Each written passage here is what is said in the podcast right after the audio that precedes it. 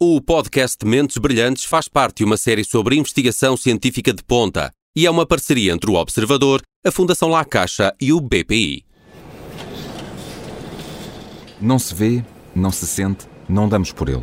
Mas é bem possível que todos os dias ele viaje para dentro dos nossos pulmões. Está na umidade das paredes, na comida em decomposição, no ar que respiramos.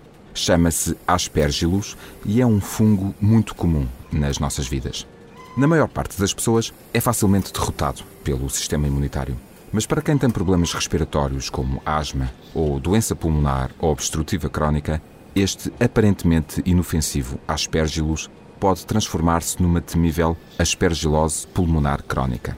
Uma infecção respiratória difícil de controlar e muitas vezes mortal. Na Universidade do Minho, Agostinho Carvalho está à procura de novas formas de diagnóstico e novos tratamentos para esta doença. Licenciado em Biologia Aplicada e especialista em Imunologia e Imunogenética Fúngica, o cientista recebeu um milhão de euros da Fundação La Caixa para desenvolver uma investigação que pode salvar muitas vidas. Eu sou o Paulo Farinha, este é o Mentes Brilhantes.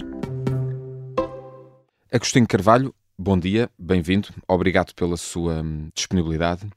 No Instituto de Investigação em Ciências da Vida e Saúde da Escola de Medicina da Universidade do Minho, o Agostinho Carvalho e a equipa que está a coordenar desenvolve um projeto segundo o qual pretendem identificar, eh, e agora estou, estou a ler para não, não dizer nenhum, para não incorrer em erro, pretende identificar biomarcadores personalizados e alvos terapêuticos para a aspergilose pulmonar crónica causada pelo fundo Aspergillus. De que falamos ao certo quando falamos uh, da aspergilose pulmonar crónica? Muito bom dia. Um, em primeiro lugar, muito obrigado pelo convite uh, para estar aqui. Um, de facto, um, a aspergilose em si é um, um, termo que identifica um conjunto bastante vasto de doenças infecciosas causadas pelo fungo que mencionou, o aspergillus, e dentro dessas entidades, a aspergilose pulmonar crónica é caracterizada, digamos, pela sua incidência mais particular em determinados tipos de doentes que têm já uma patologia pulmonar de base, como por exemplo doentes com doença pulmonar uh, obstrutiva crónica. A, DPOC. Exatamente, exatamente. A aspergilose pulmonar crónica é uma infecção, lá está, como o próprio nome indica, que é crónica, que é de muito difícil tratamento e que está associado também um, ao mau prognóstico da própria DPOC. Portanto, a, a aspergilose vem, no fundo, aquilo que já, era, que já é mau, que é ter um, um, um diagnóstico de DPOC, uh, é piorado uh, pela, pela, pela aspergilose e pelos efeitos que a aspergilose pode ter em doentes com DPOC. É, é, isso mesmo. Aliás, uma das, uma das questões uh, que é comum uh, em doentes com, com, com DPOC, que é o facto de desenvolverem exacerbações ao longo, portanto, da vida e ao longo desta doença, e muitas dessas exacerbações está, ou sabe-se, que estão associadas com a presença um, ou com a detecção deste fungo uh, de que estamos a falar nas amostras biológicas destes doentes. Portanto, parece haver aqui uma correlação entre a presença deste fungo, digamos, numa percentagem bastante significativa destes doentes, e estas exacerbações da doença pulmonar de base. Uh, e, há, e, há, outras, e há outras doenças pulmonares de base que podem, um, que cujo prognóstico pode ser ainda pior por causa da, por causa da, da aspergilose. O caso da asma, ou, ou aliás, pegando no, no contexto pandémico que vivemos atualmente, a própria Covid?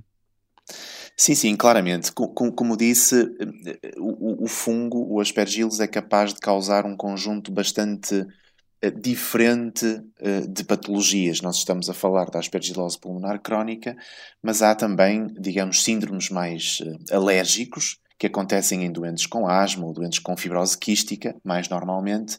E agora, como referiu também a Covid-19, um, tem-se verificado, nomeadamente mais até um, ao nível dos países da Europa Central, na, na Bélgica e na Holanda, onde fazem, digamos, um diagnóstico das infecções fúngicas um bocadinho mais agressivo do que nós fazemos aqui em Portugal, tem-se verificado agora a, a, uma incidência relativamente importante de uh, aspergilose associada à Covid-19. Portanto, quando falamos de doentes um, que estão uh, ou que são admitidos em, cuidados intensivos, uh, uma, uma percentagem importante desses doentes muitas vezes é diagnosticada com uh, aspergilose e, portanto, também contribui o, o, desenvolvimento desta infecção nestes doentes críticos também contribui para efeitos associados à, à mortalidade, uma vez que são, são infecções muito difíceis, por um lado, de diagnosticar de uma forma rápida e que permita, portanto, implementar uma terapia antifúngica uh, um, adequada uh, imediatamente uh, ao desenvolvimento da infecção e depois as próprias terapias nem sempre são eficazes, o que leva a que hajam muitas vezes problemas no sentido de controlar esta infecção. E depois estamos a falar de doentes muito com um estado imunológico muito. Sim, já, já, muito já de base são, são imunocomprometidos. Exatamente, exatamente. Este, este fungo, o, o Aspergillus, uh, estou a dizer que corretamente, não sei se estou. Sim, sim, sim. sim. Uh, o, o Aspergillus não, não é uma espécie, é, é um, um género, portanto, uh, e usando a classificação habitual, e para quem nos está a ouvir, antes de chegarmos à espécie, uh, vem o género, e antes do género a família, e antes disso a ordem e por aí fora, mas um, o que quer dizer que estamos a falar uh, de um número muito grande de espécies deste fungo um, e que por isso mesmo, ou também por isso, está presente em, em muitas situações do nosso dia a dia, muito mais do que poderíamos supor, não é verdade? Isso é inteiramente correto. Um, o, o, género Aspergillus inclui muitas espécies, embora haja uma que esteja particularmente associada uh, às infecções em humanos, que é uh, uh, Aspergillus fumigatus, um, mas claramente, quer dizer, é um fungo com o qual contactamos no dia a dia. há, há, estudos que estimam que, em média, cada um de nós inala um, cerca de 200 a 300 esporos deste, deste fungo todos os dias. Um, obviamente, em, em, em pessoas que têm o seu sistema imunitário um, perfeitamente normal, portanto, são as chamadas pessoas imunocompetentes. Um, este sistema imunitário é capaz de muito rapidamente eliminar uh, este fungo que, que, contacta connosco, não é? E, e, por isso é que normalmente para desenvolver uh, esta, estas infecções causadas por este fungo tem de haver uma patologia de base, seja, como estivemos a dizer, a, a DPOC, seja a asma, seja a Covid-19. Ou seja, uh, quem, quem, não casos... tem, quem não tem esses problemas de base consegue, o organismo consegue, sem grandes dificuldades, debelar este fungo tão frequente ele é no nosso, no nosso dia a dia. Exatamente, exatamente. Onde é que, onde é que, esse, é onde é que ele está presente? Está, está, está no ar? Está no bolor? Está na umidade? Onde é que, onde é que ele se encontra? Portanto, ele normalmente, portanto, ele, os esporos deste fungo são muito, um, são muito de dimensões muito reduzidas e, portanto, são facilmente, dispersam-se muito facilmente pelo ar. Portanto, nós normalmente inalamos, digamos, basta estarmos ao ar livre para inalarmos os esporos deste fungo, mas normalmente ele encontra-se em maiores concentrações, digamos, eh, ou em material em decomposição, um, portanto, nos bolores, muitas vezes também das nossas, das nossas casas. Há estudos que estão um, a decorrer uh, atualmente um, em alguns centros em Portugal, centros hospitalares, em que estão a tentar perceber de que forma uh, é que esses bolós contêm estes fungos que podem ser clinicamente relevantes, mas essencialmente é, são essas as, as circunstâncias onde conseguimos contactar, onde contactamos com este fungo. E, e há alguma altura do ano, estamos agora no inverno e, e enfim, e, até, e, o momento da Covid-19 que atravessamos atualmente, com a vaga que atravessamos, confirma também isso, ou, ou acrescenta ainda mais esse dado, mas uh, este momento de, de, inverno até fevereiro é mais propício a, a, a, que este fungo esteja no ar ou, ou é relativamente constante Sim, ao longo do claro. ano? Sim, claramente. Quer dizer, é, é como eh, penso que, da mesma forma que outras partículas uh, se dispersam no ar, também, se as condições forem adequadas para, para essa dispersão, também no caso deste fungo, uh, estas condições são, são mais importantes nesta altura do ano.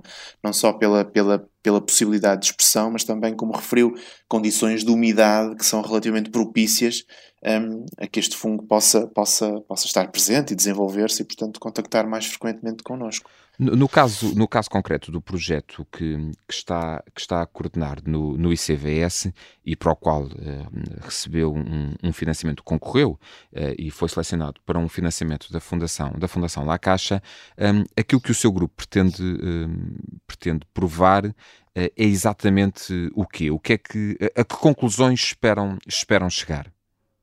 Muito bem. Eh, como eu disse no início, um, um, principal, um dos principais problemas associados a, esta, a, estas infecções é obter um diagnóstico rápido que permita, eh, portanto, a implementação de uma terapia adequada, de forma a evitar, digamos, a progressão da doença até uma fase que depois eh, impeça, digamos, a sua eliminação. Aquilo que nós pretendemos fazer neste projeto é, eh, tirando partido da informação que existe e, e, que se sabe que, eh, e neste caso em particular neste projeto, os doentes de EPOC nem todos uh, desenvolvem infecção, portanto são uma população de doentes que têm um risco elevado, mas há doentes que desenvolvem e outros que não desenvolvem, é tirar partido, portanto, dessa, dessa população mais heterogénea de doentes e tentar perceber quais são os fatores que estão na base da predisposição de alguns deles à infecção. E, portanto, ao fazermos isso e ao identificarmos esses fatores, aquilo que nós pretendemos fazer ou obter é informação que nos permita uh, uh, pensar em estratégias mais personalizadas, quer de diagnóstico, quer de terapia. E, e obviamente, faremos isto com, com recurso a um, um conjunto de avaliações funcionais do sistema uh, uh, imunitário destes, destes, destes, destes doentes com DPOC, no sentido de perceber uh, quais são os fatores que influenciam a resposta imunitária a este fungo, ao aspergilos, e que de alguma forma possam ser usados como critérios de diagnóstico ou eventualmente no futuro até como alvos terapêuticos. Então, o objetivo é melhorar a prevenção, melhorar o diagnóstico e no futuro, se tudo correr uh, ainda melhor, desenvolver uh, novos fármacos para, para combater uh, a aspergilose em doentes com DPOC? Exatamente. Aquilo que nós pretendemos é, numa forma mais geral, caracterizar inicialmente um, o perfil genético uh, destes, uh, destes doentes. Eu não vou entrar em grandes detalhes porque, digamos, a, abordagem experimental é relativamente complexa. Sim, e, é e, e, e o, o, nosso, eu próprio reconheço e, e boa claro, parte dos nossos, claro. dos nossos ouvintes poderão até não, não entender alguma, claro, algumas especificidades. Mas cá estamos hum, para, para, para as traduzir, para as tentar, para as tentar explicar. Mas em termos muito, muito generalistas, aquilo que nós pretendemos fazer é caracterizar o perfil genético destes, destes doentes doentes e correlacionar esses perfis genéticos com uh, uma capacidade normal ou uma capacidade diminuída uh, de eliminar este fungo. E, e, e, ao identificarmos estas variantes uh, eh, um, genéticas, não é, vamos conseguir chegar também aos genes que estão envolvidos.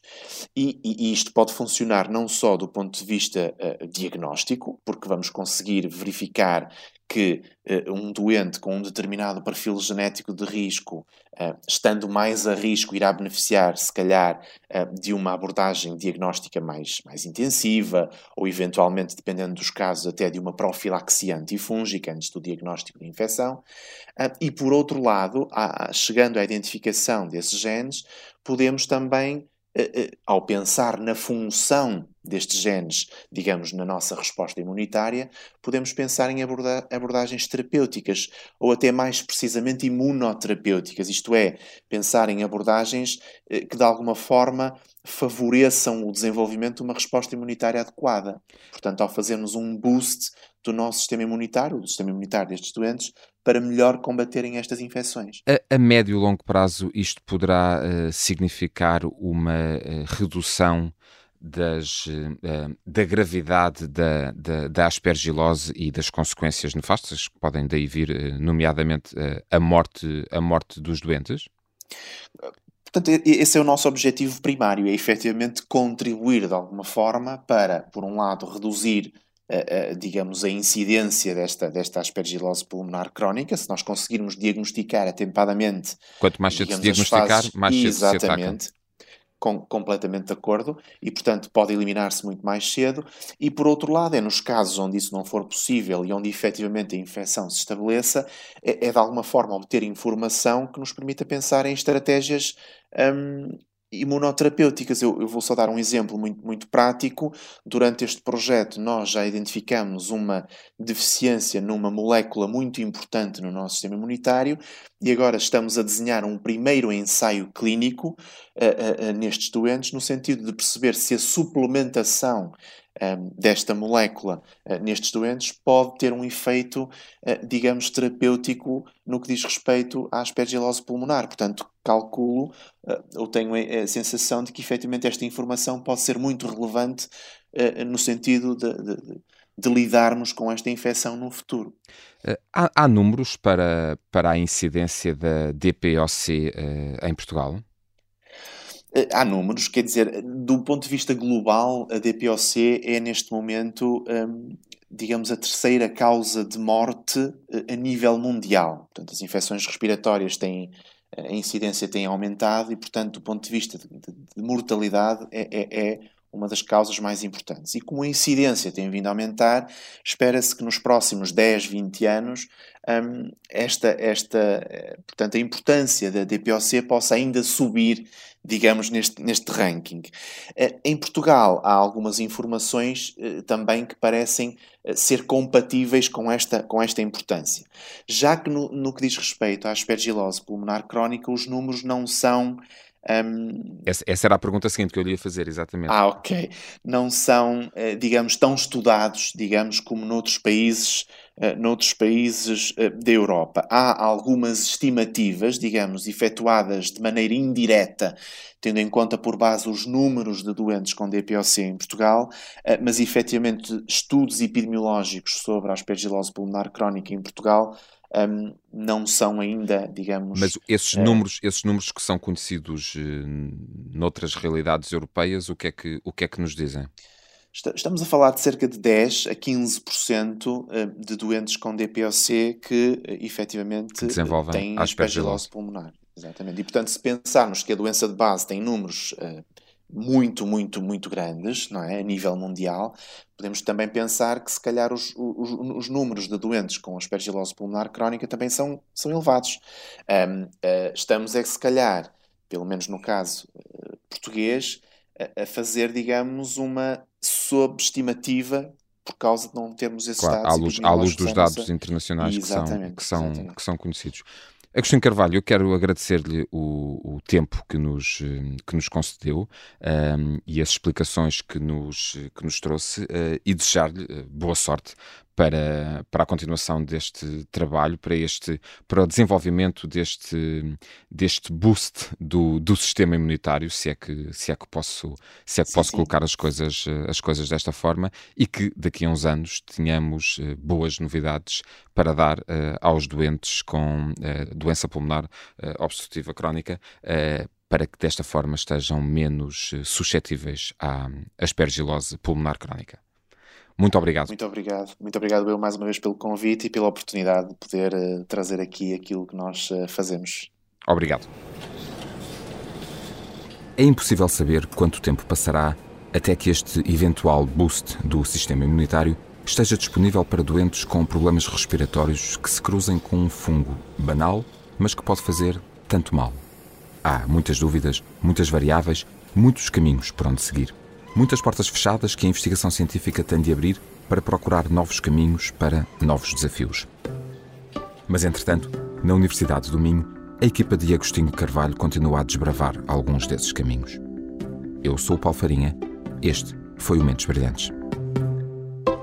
O podcast Mentes Brilhantes faz parte de uma série sobre investigação científica de ponta e é uma parceria entre o Observador, a Fundação La Caixa e o BPI.